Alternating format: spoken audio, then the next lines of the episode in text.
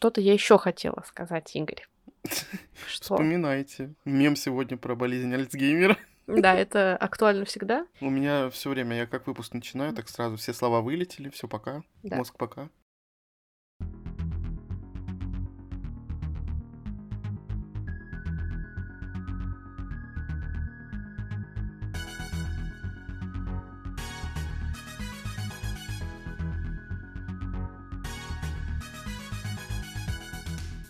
Всем привет! Привет! С вами книжный подкаст Reds and Heads. И мы его ведущие Игорь и Маша. Знаете, у нас как-то так получилось, что мы начинаем год наш подкастный с такой животрепещущей темы, на которую мы немножко, наверное, подгорим и будем обсуждать ее очень так яростно, возможно. Я не знаю, как получится.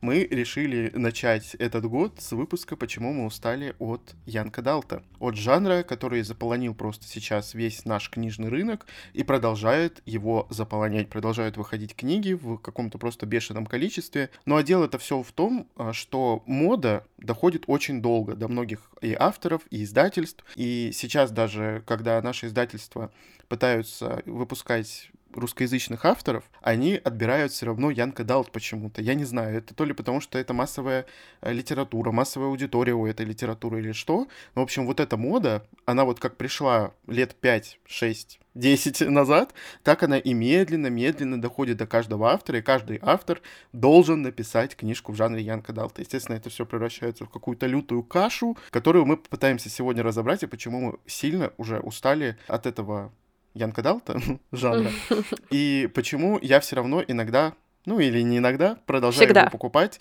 и пытаюсь найти что-то для себя лично интересное. Но, честно говоря, последнее время я реально бешусь с него, и меня раздражает просто все, что там происходит. Ставлю небольшую ремарку от себя. Мы с Игорем, мне кажется, чуть ли не в каждом выпуске, но я так точно, жалуемся на Янка Далта, то, что мы от него устали. И казалось бы, раз ты жалуешься, то не читай. Вот мы постепенно к этому приходим, потому что, о чудо, у меня осталось не так много купленных книг, а в свое время мы с Игорем до сейчас до сих пор продолжаем покупать иногда с такой силой, что на то, чтобы это прочитать, уходят потом годы, и мы тоже, вот как наши издатели по запоздалой моде, немножко запоздало ругаемся, потому что книги купили тогда, ругаемся сейчас, когда снова на них смотрим, снова их читаем. А почему mm-hmm. это популярно? Наверное, ответ у меня есть, потому что жанр с молодой аудиторией, которая активно сидит в интернете и может активно писать про эти книги, в частности, наши блогеры книжные. А, могут это показать у себя в покупках, сфотографировать книги, что-то к ним написать, и вуаля, вроде бы прорекламировали чуть-чуть все эти mm-hmm. книги. Наверное, поэтому, мне кажется, хотя, может, и нет. Ну, в общем, обсудим в выпуске подробнее. Ну, в любом случае, некоторые из вас любят, как мы иногда ругаемся, поэтому выпустим еще один такой немножко горящий, бомбящий выпуск, а потом mm-hmm. обещаем, что будем стараться читать больше чего-то хорошего, интересного, чтобы с вами тоже делиться. А пока относитесь э, к этому выпуску как к, наш, к такому развлечению для вас, что ли, ну mm-hmm. и отдушины для нас. Я сейчас посмотрел на все свои книги, которые у меня лежат в покупках, и, честно сказать, я бы не сказал, что тут очень много Янка Далта. Ему много, конечно, но я все равно стараюсь выбирать что-то такое интересное, где есть какой-то интересный мир, хотя не всегда. В общем, начать, наверное, хочется с такого главного, что меня очень сильно бесит в этом жанре. Это то, что все максимально одинаково и шаблонно во всех этих книгах. Если сейчас даже посмотреть на их обложки, особенно зарубежных вот этих книг, они выглядят все одинаково. Там какая-то сплошная просто масса, которая понабрала с разных авторов, особенно в частности с нашей любимой авторки в кавычках, а, какие-то детали, и все, они за них зацепились, и они пишут эти книжки просто бесконечно до сих пор до них доходит вот эта вот мода на название а-ля «Королевство шипов и роз» и так далее. То есть вот эти все названия, они как и в ромфанте сейчас есть, так и в Young Adult е. Напомним, что мы немножко разделяем Young Adult и ромфант, потому что в Young Adult е в любом случае будет любовная линия. И, возможно, она на главном плане, возможно, она на втором плане, но всегда это лейтмотив книги. Поэтому это немножко разделяется, конечно, на ромфант и Young Adult, но сейчас все книжки максимально похожи на ромфант, когда авторы просто э, берут какой-нибудь троп, который был в книжке популярной, там, не знаю, год назад, и вот пока он напишет, этот троп уже всем надоел, потому что выпустилось 100 таких книг. И почему-то у нас эти книги все равно переводят. Меня это очень сильно расстраивает, так как ты берешь, начинаешь читать эту книжку и понимаешь, что Господи, да ты это видел вообще просто везде сейчас. Вот везде, любую книжку не возьми, аннотацию любую прочитай, и везде одно и то же. Это дико раздражает, особенно когда ты не совсем, знаете, как сказать, как по конвейеру читаешь эти книги, проглатываешь просто одна за одной. Есть и, конечно, у меня такое настроение, когда я читаю вообще без разбора, а есть все-таки, когда ты берешь книгу и хочешь, чтобы она как-то тебя удивила, возможно, порадовала, показала тебе что-то новое, но, к сожалению, вот эта вот массовая литература, она очень редко когда такое может дать. Как бы у нас э, родились некоторые вот циклы, там книжки обычные, какие-то одиночные, я имею в виду, которые задали моду, и все. И то есть нового ничего уже нет. Э, допустим, даже моя нелюбимая Липардуга, хотел сказать любимая в кавычках, но я уже повторяться не хотел и повторился, она все равно сделала какой-то интересный новый мир и в любом случае стала, э, так сказать, законодателем моды для очень многих других авторов. И вот вы прочитали уже вот это вот одно, и оно похоже, как, когда выходит какая-то книжка похожая, оно похоже, естественно, на э, мир Гришаверс, допустим. Это просто такой пример. И это расстраивает, потому что никто не хочет придумывать ничего нового. Все ленивые потому что надо побыстрее написать и заработать денег. Ну, я согласна с Игорем. Я даже перед началом подкаста ему сказала, что если ты читал одну или несколько книг этого жанра, то считай, ты читал все, потому что по итогу ты, чем дальше читаешь жанр, углубляешься в него, тем больше ты понимаешь, что все книги действительно похожи друг на друга, потому что, угу. во-первых, э, к сожалению, это тот жанр, в котором супер а, просто, как и в Ромфанте, кстати говоря, что удивительно, mm-hmm. супер четко выраженная одинаковая структура, которая обязательно должна быть, иначе вот типа не считают. Это так странно для меня, что такая шаблонность это прям канон жанра, да, считается, что это mm-hmm. прям должно быть обязательно, иначе представители, читатели могут, так сказать, не дойти до вашей книги, и то, что книги все сливаются в одну. А, когда ты смотришь на, например, э, книги в интернет-магазине даже, даже не доходя до розницы, чтобы посмотреть, как это все на полках выглядит, даже открывая mm-hmm. сайт, ты видишь абсолютно одинаковые обложки, абсолютно одинаковые а, там названия. 10 тысяч железных мостов, а, пепел и сигареты, огонь и дым, что-то вот такое, вот абсолютно безликое, никак не говорящее об истории. Mm-hmm. Мне Игорь, когда показывает обложки, которые он делает для издательств, Игорь, не обижайся, но раз ты делаешь для этого жанра, я уж упомяну, что я смотрю а я на тебе эти сам книги. сказал. Да, я смотрю на них, и я вижу, что, ну, типа, а это что, разные истории? как бы, извините. Ну, то есть, возможно, я уже как бы стара, но нет, вроде бы. Возможно, это мои проблемы, что для меня это все как-то одинаково. Но реально складывается ощущение, что нет конца и края этому всему, и что какой-то глубины, вот конкретно в этих книгах, какой-то разницы ты действительно не получишь. Игорь правильно сказал, что есть вот представители, которые заложили какие-то основы для этого. Мы можем, наверное, сказать, что это Джули Кагава была угу. а, в свое время, что Холли это Ли Бардуга в чем-то, Холли Блэк, Кассандра Клэр и а, а, как ее? Сюзанна Кларк еще была. Ой, Сюзанна Кларк, слушай. Ага, здорово, Игорь. Я со Сьюзен Коллинс, или как там ее зовут-то с этими? Ну да, с голодными играми, в принципе. Играми, да хотя это больше антиутопия. Но, в общем, мы но можем назвать, э, типа, пять авторов. А, ну, Академия вампиров, мне кажется, еще немножко ну, повлияла, да, да. но тогда и Стефани Майер с «Сумерками». Это угу. вот те люди, которые принесли каноны Фейри, каноны вампиров, каноны развития любовных отношений, каноны развития избранных героинь, и, в принципе, все. Остальные от них просто поняли, что они хорошо продаются и пытаются их дальше сдавать. Это неплохо, наверное, потому что раз оно продается, действительно, что бы не попробовать, но проблема в том, что они все в итоге отличаются реально деталями. Еще mm-hmm. раньше говорили, что у нас не выходят ритейлинги, что их очень мало. Сейчас я смотрю анонсы Боже. издателей, у меня ощущение, что у нас уже будет скоро новый выпуск, почему мы не покупаем все эти ритейлинги. Да, раз Маша уже затронула тему ритейлингов, э, у нас, конечно, эта тема... У тебя входила она в план? У меня просто нет, я ее забыл написать. Не, не входила, потому что все таки ну, немножко другое. Ну вот, э, я хотел сказать, что я сейчас э, читаю книгу, которая называется «Дождь для волка», и, к сожалению, она мне очень сильно не нравится. Это ритейлинг в первую очередь. Это ритейлинг типа «Красной шапочки». Но на самом деле это получается ритейлинг кого? Красавицы и чудовища. Господи, их, наверное, можно собрать просто миллион, которые все похожи как одна друг на друга. А особенно, конечно же, на кого делается упор? на королевство шипов и да, разумеется. Это просто, это просто стандарт, и можно даже, знаете, выделить какой-то жанр литературы. Просто жанр называется королевство шипов и роз. Все. И вы по этому жанру найдете миллион книжек. Э, так вот, там написано на обложке отзыв от автора Джоти Пиклд. Я Маше рассказывал, что да. это автор современной прозы, как бы зачем я она знаю, пишет отзыв да. здесь, я не знаю.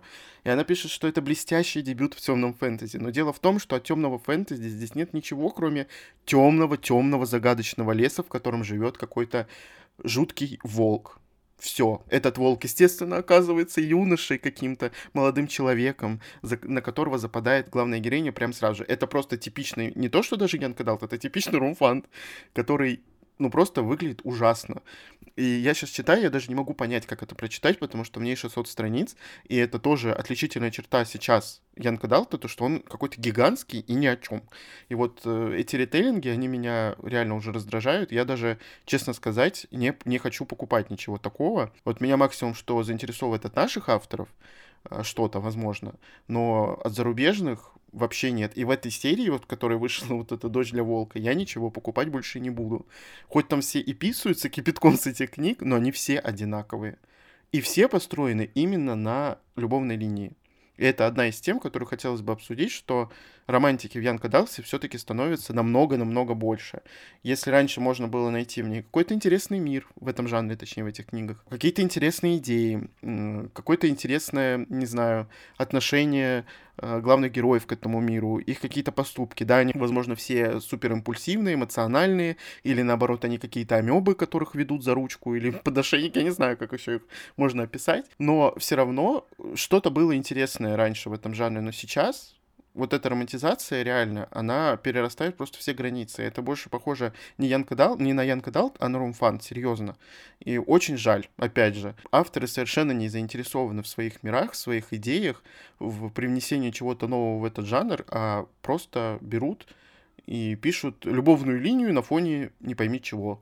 Так может тогда стоит почитать любой э, современный любовный роман или, не знаю, какой-нибудь исторический, и вы получите то же самое. Вот эти дворцовые интриги какие-нибудь и любовная линия, где главная героиня просто падает со всех ног, потому что у нее отрубила голову от любви к какому-то молодому человеку. Это просто какой-то кошмар. Вот, кстати, без шуток, но если прочитать, допустим, историю сестер Болейн, вы получите больше а, какого-то удовольствия, азарта от э, линий любовных, которые в книге можно было вывести, потому что, извините, а, король там был весьма себе женщина-любивый, получается.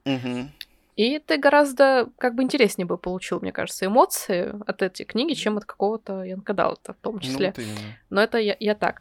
Мне это тоже не особо нравится, мне это еще не нравится, потому что у нас наш любимый автор женского пола ввела еще такое понятие, как истинные пары, которые распространились О, да. по абсолютно всем книгам.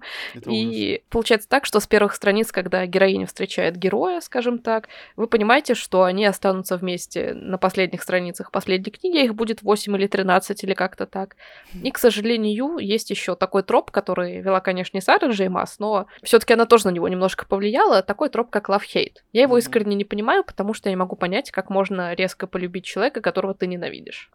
А ненависть для меня это очень сильно, очень личное чувство. Мы с Игорем неоднократно это обсуждали, что угу. я не понимаю, как можно полюбить человека, которого ты искренне ненавидишь, потому что от тебя такой гнев должен в душе подниматься. Угу. А реально такая ненависть очень личная, что невозможно реально, на мой взгляд, а, перейти и понять как-то резко. Если это изменилось отношение, то это была не ненависть тогда. Тогда зачем это называть таким громким словом и описывать так громко какие-то конфликты у этой пары? Понятно, что читателям mm-hmm. нравится вот эта динамика, и я читала код бестселлера, что реально читатели цепляют отношения, которые то вверх, то вниз скачут. Mm-hmm. А, возможно, да, потому что они как бы тогда не стоят на месте, нет идиллии и так далее. Но именно от ненависти, от прям глубочайшего такого презрения, злости, нежелания видеть этого человека, от тошноты от вида его одного его лица, до любви, это, ну, на мой взгляд, очень странно и дико. К сожалению, авторки вот сейчас берут такую формулу, и даже вот одна пара в цикле Королевства шипов и роз была, собственно, развита чисто по этому шаблону,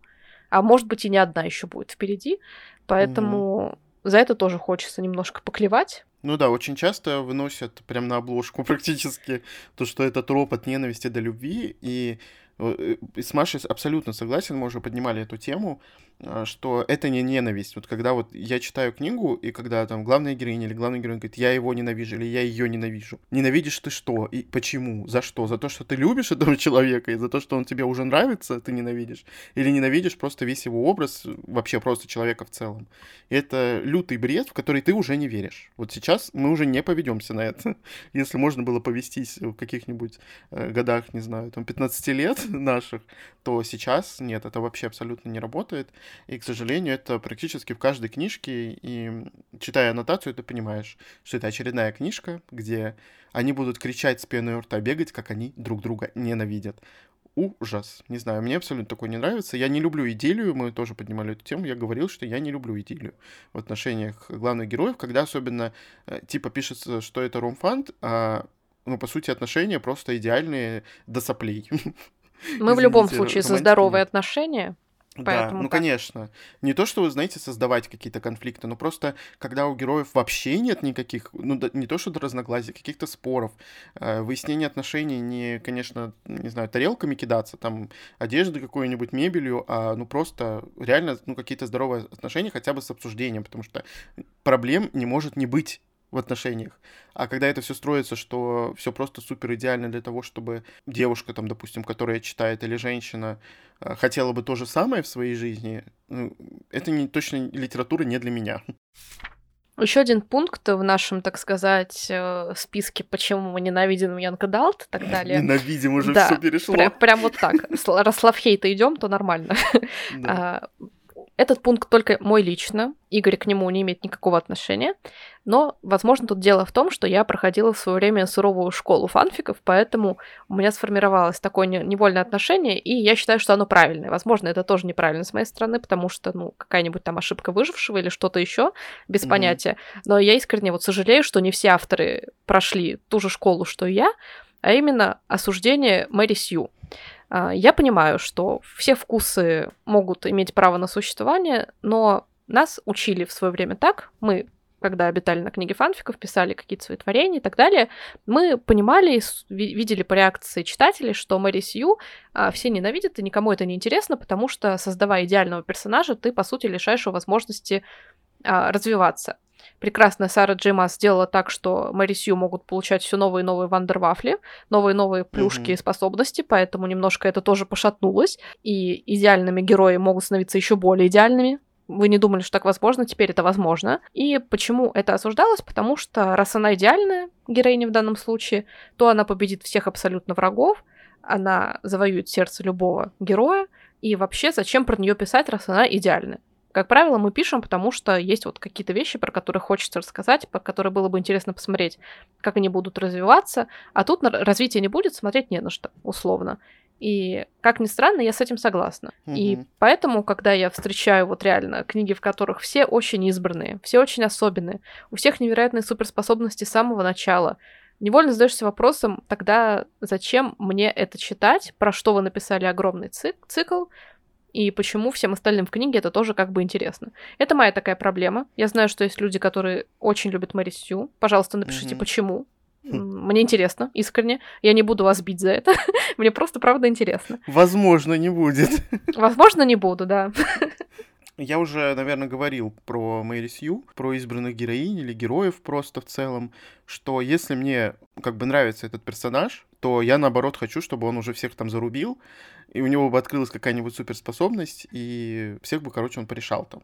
В общем, сделал плохо там другим, допустим, которые ему делали плохо. Но часто такое, конечно, не случается.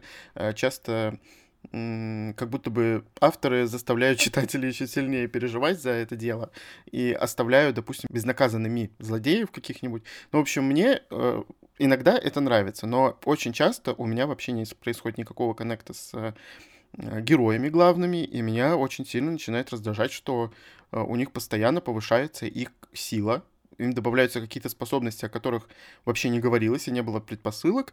И как бы ты, когда начинаешь читать Ян Кадал в фэнтезийном мире, ты сразу знаешь, что главный герой избранный. У него есть какая-то суперспособность, есть способность, которой нет ни у кого, и все идет по стандартному шаблону, когда главный герой сделает что-то, а потом все вокруг удивляются.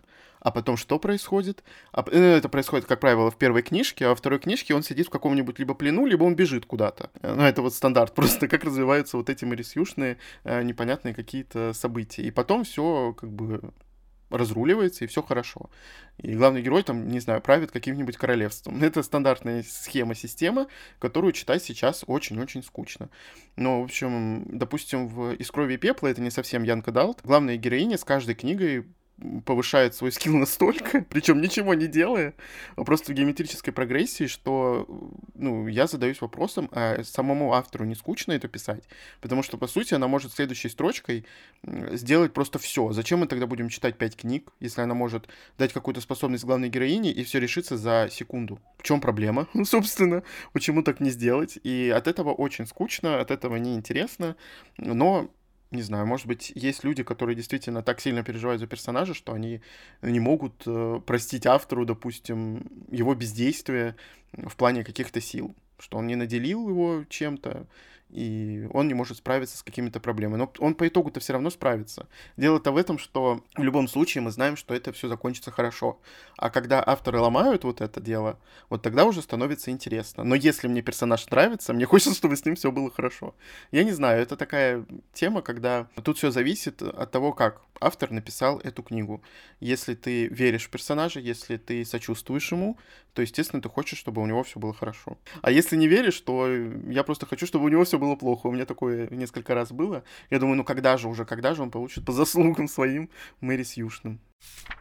Но и от этой проблемы тянется другая, на мой взгляд, это излишний пафос в книгах, угу. особенно когда герои молоденькие, еще, естественно, их хочется сделать молоденькими, а, чтобы они были приближены как-то к читателю, ну и чтобы тебе тоже приходилось писать про молоденьких, красивых всегда обязательно, угу. и так далее героев. И излишний пафос в таких книгах смотрится очень странно, очень как-то отталкивающе, на мой взгляд. Особенно я это почувствовала, когда читала Эмили Дункан «Жестокие святые», где главные герои, они просто юные-юные, там самому старшему, по то ли 17, то ли 19 лет, героине 16, другим героям по 18, в общем, полный набор. Но у них у всех психологические проблемы, как будто они еще до своего рождения прожили в тюрьме в какой-то, где их шпыняли, избивали, потому что, ну вот настолько там уровень драматизма просто вселенский, как будто они несут вес всей планеты Земля буквально на своих плечах. И, казалось бы, у одного там парня, у него какая-то темная магия, но реально он несет ее так, как будто с ним случилось все самое худшее, что только может быть. Он пережил и плен, и убийство, и брата убийство, и все на свете. И какую-нибудь там еще разбитую любовь полностью. И ты читаешь, ты думаешь, ну зачем вот, зачем такой пафос? Это не соответствует абсолютно этому. В 19 лет пафос еще не особо должен быть у людей, мне кажется. У mm-hmm. них, наоборот, какой-то юношеский максимализм, возможно, бывает. Но вот такой пафос, который достигается от осознания, что ты крут, как мощны твои лапищи, этого еще нету. В силу возраста, тупо банально, в силу отсутствия опыта какого-то, достижений каких-то, в, кон- в конце концов. Я не понимаю, зачем избирать такой нарочито вот пафосный тон повествования. Иногда мне кажется, что авторы вот просто не могут сдерживаться, настолько они вот радуются тому, каких героев они создали, что пишут про это вот очень высокопарно и очень mm-hmm. так э, пафосно повторюсь. Меня прямо это отталкивает, потому что, ну, меня и в жизни пафос отталкивает. Мне кажется, всех должен отталкивать в жизни, потому что как иначе это? И когда это происходит в книгах, еще и вот непонятно с чего, и с такими юными героями, реально задаешься как-то вопросом, и хочется поскорее отложить книгу и сморщить нос как-то на это все. Пафос, наверное, не отталкивает только тех, кто сам пафосит вокруг. Ну, возможно. Ну, я повторюсь миллионный раз, и Маша уже сказала мне назвать эм, этого автора, эти книги. Точнее, не автора, а скорее книги. Это «Шестерка воронов», моя любимая, про которую я, наверное, не устану говорить, хотя, честно говоря, устал. Я люблю противоречить самому себе. А, меня, конечно, просто убивал пафос Каза Брейкера в первой книжке, да и во второй тоже, как он просто держит весь город, а ему на минуточку там сколько лет? 17, да? Ну, ему даже 18 нет. Или 15 ему вообще тогда было, я не помню, сколько ему лет. Маша, подскажи. Кому? Казу Брейкеру. Мне кажется, 17. 17 ну, 17, да, я говорю 17. И он держит весь город. При этом он там весь хромой, косой какой-то. Что-то с ним не так, но он просто вау, он просто самый главный, самый крутой. И о нем слагают легенды, его боятся. Это, конечно, звучит очень смешно. И он не снимает перчаток. Сильно... Да, вообще-то да, представляете? И это вот сейчас звучит очень смешно, но меня это настолько сильно раздражало, когда я читал эти книги, потому что, опять же, у меня не случилось коннекта с э, этой историей, и меня раздражало там просто все. Особенно, конечно, этот пафос, он, он до самого конца, он присутствует вообще везде, и эта театральщина, она как будто бы даже совсем не фича, а реально баг. Да. Как будто бы она это вот сделала не нарочно, а просто вот настолько сильно она поверила в себя и в своих героев. Ну и, конечно, я еще еще не могу упомянуть Селену Сардатин из э, «Стеклянного трона», которая самая главная ассасинка да. вокруг э, этого королевства. В каких-то ситуациях она не может сделать ничего. И, конечно, вот это противоречие того, что она самая известная, но при этом никто не знает ее в лицо, а она прям хочет, чтобы все знали ее в лицо, но при этом не хочет, чтобы ее все знали. И насколько она талантливая в 16 своих лет, это тоже почти касбрекер, но мне понравился этот мир, мне понравился этот цикл, поэтому меня это не раздражало. Но это бросалось в глаза, и тоже вот эта театральщина, она бросалась. Но все же, Саре Маас было тогда сколько? Тоже лет 16-17, когда она это писала. А сколько было Либардуга, когда она писала «Шестерку воронов»? Начался эйджизм, как говорится. Угу. Ну, то есть вот увлекающиеся такие авторы, они в любом возрасте не очень хороши, а, но, ну, вот так. Ну, «Стеклянный трон» — это почти тоже зарождение Янка Далта. Э, но я думаю, что оно очень многих бесит. И меня просто оно не бесило, говорю, потому что мне понравилось. Возможно, в шестерке воронов это со мной бы тоже самое случилось. Мне бы понравились эти книги, и я бы вообще не заметил этот пафос. Но, к сожалению, я заметил его. Мне вот, кстати, в свое время понравилось. Мне сейчас, ну, на самом да. деле, даже неловко, что как-то мы сидим и просто ругаем все вот книги этого жанра, хотя это, наверное, не принято в какой-то нашей такой среде. Если только ты не делаешь специально трэш-обзор, но тогда ты делаешь только их уже, и про хорошее угу. тебя всерьез не будут воспринимать. Да. А, на самом деле хочется сказать, что реально мы с Игорем как будто очень много времени потратили просто на эти книги, на этот угу. жанр. Я читала по ощущениям мало, но я читаю не быстро. И когда мне книги не нравятся, я их читаю в три раза дольше. Из-за этого mm-hmm. есть ощущение, что вот как-то незаслуженно много этот жанр потребовал времени, внимания. Естественно, ты тоже в какой-то степени виноват, потому что ты выбрал почитать именно эту книгу, купить ее. Но как-то, когда ты видишь, что покупают все, ты думаешь, что, ну, наверное, стоит того.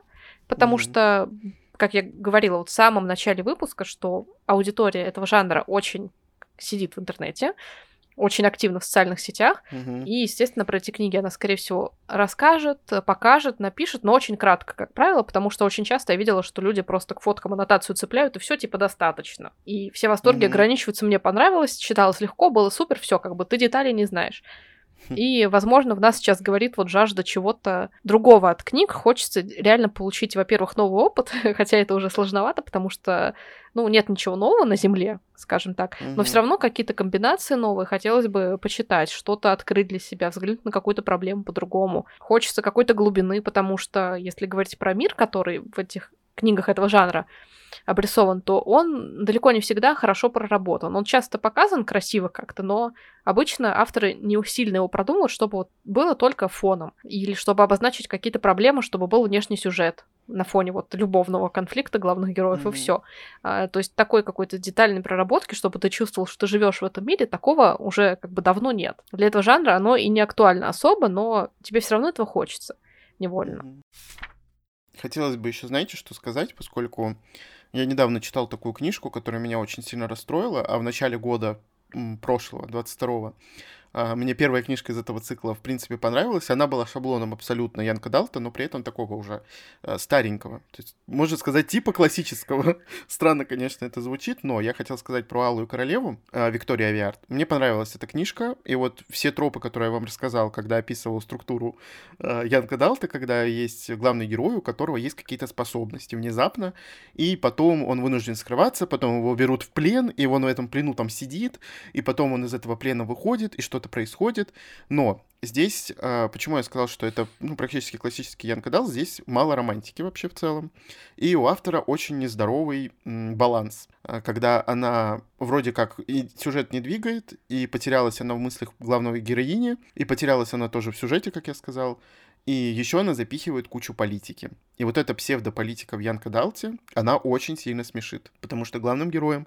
18 лет, и они борются с, не знаю, иногда со столетними, иногда тысячелетними какими-то правителями и считают себя умнее, они действительно такие и есть, и что вы вообще здесь дураки, и до этого там тысячи лет существовал этот мир, вот я сейчас приду и все поменяю, я вот сделаю правильно. И эта псевдополитика, она задушнила очень сильно в третьей книжке, я даже не могу вот приступить к чтению четвертой, которая на минуточку на 700 страниц, это просто, я понимаю, что ведро с водой или тазик или ванна, Я уже не знаю, какие еще емкости можно. Море с водой. Море. Это море, потому что там ее куча. И это реально псевдополитика, которая подается на серьезных щах, тоже с кучей пафоса. Она сильно раздражает в Янка Далте, и особенно, когда нет баланса у автора. Нет баланса приключений, даже любовной линии, дружеских отношений, политики. Это все должно быть в балансе, чтобы книжка получилась хорошей, чтобы ее могли читать. Но я не знаю, как Янка Далт, люди Янка Далт возраста э, могут читать э, вот это. Это очень скучно, ты не веришь просто в происходящее. Потому что автор думает, что она гениальный политик, но в своем же мире. Но у нее ничего не получается, по моим ощущениям. У нее просто все сыпется, не знаю, ее неадекватными поступками ее же героев.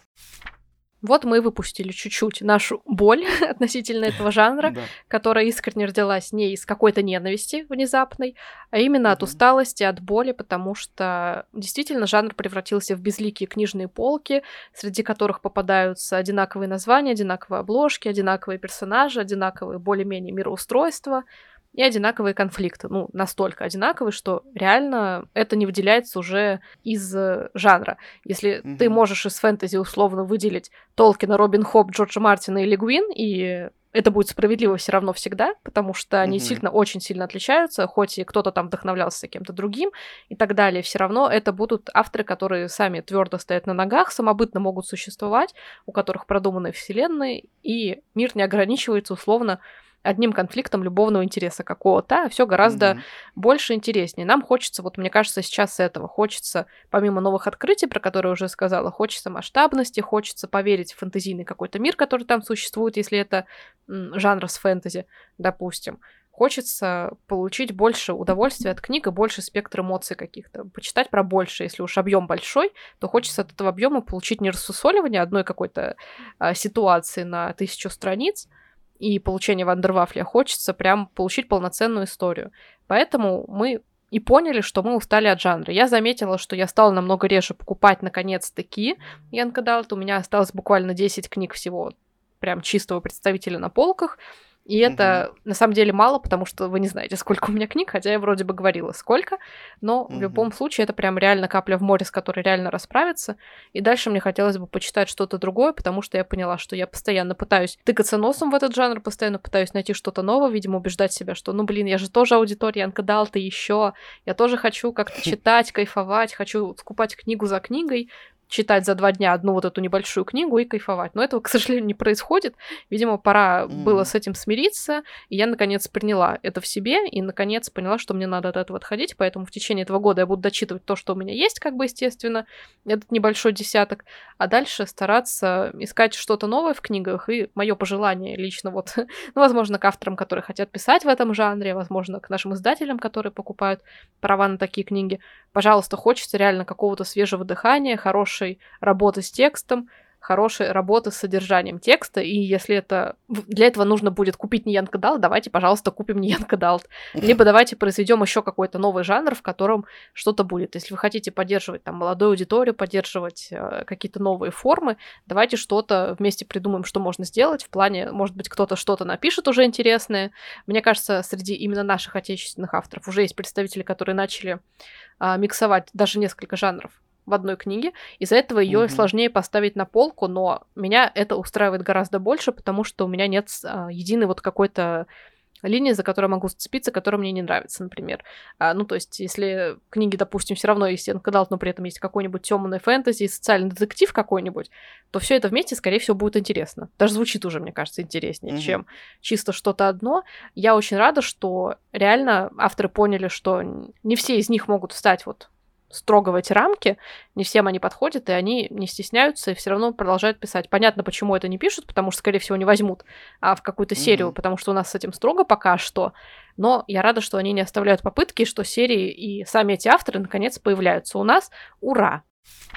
Меня, конечно, расстраивает, что авторы вообще не хотят привносить ничего нового, что они пишут по шаблону, э, особенно зарубежные. Я вот пока что наших не знаю, у нас мало пока литературы вышло, но все равно вот этот уклон на Янка Далт и вот постоянно отбор авторов только на Янка Далт, меня это уже раздражает, потому что они опять эти шаблоны продолжают как бы искать везде, потому что это якобы покупают. Но из-за того, что книжка называется «Королевство шипов и роз» э, номер 152, от этого книжка не продастся лучше, поверьте мне. И у нее будут плохие отзывы, ее никто не будет покупать, или ее купят, но оставят у себя на полках, или продадут, или выкинут, не знаю, куда-нибудь денут, и все. Это очень расстраивает, что, правда, никто не хочет принести чего-то чего нового. Я надеюсь, что это все-таки будет у нас когда-нибудь в будущем, что мы найдем что-то такое интересное, даже в рамках жанра. Ну и, конечно, мы хотим сказать, что все имеют право читать, что хотят, мы просто рассказываем о своих эмоциях, э, о том, что нам не нравится, что нам нравится. И ни в коем случае это не истина последней инстанции, это просто наше мнение, и вы с ним можете быть как согласны, так и не согласны. То есть это ваш выбор, и мы никого ни в коем случае не оскорбляем, э, не принижаем, нет, абсолютно. У каждого жанра есть и хорошие представители, и не очень. Любая книга не может быть э, плохой, конечно же, и читатель тоже неплохой. Так что вот, все. Я думаю, что на этом мы закончим. Надеемся, вот просто мы скрестили пальцы, что что-нибудь у нас сейчас изменится в книжном мире, и будет много интересных историй. Я очень верю в наших авторов. Все-таки уже какие-то свежие идеи есть. Хотя повторяющиеся тоже, к сожалению. Но Надеемся, что это все будет продаваться, и все это будет читаться, и у нас расширится круг литературы, и будет все просто супер. На этой чудесной ноте, позитивной все-таки, а, мы рады закончить этот выпуск, попрощаться с вами. Не забывайте, что каждую среду вы можете продолжать слушать наш подкаст на всех доступных подкаст-платформах. И всем пока. Всем пока.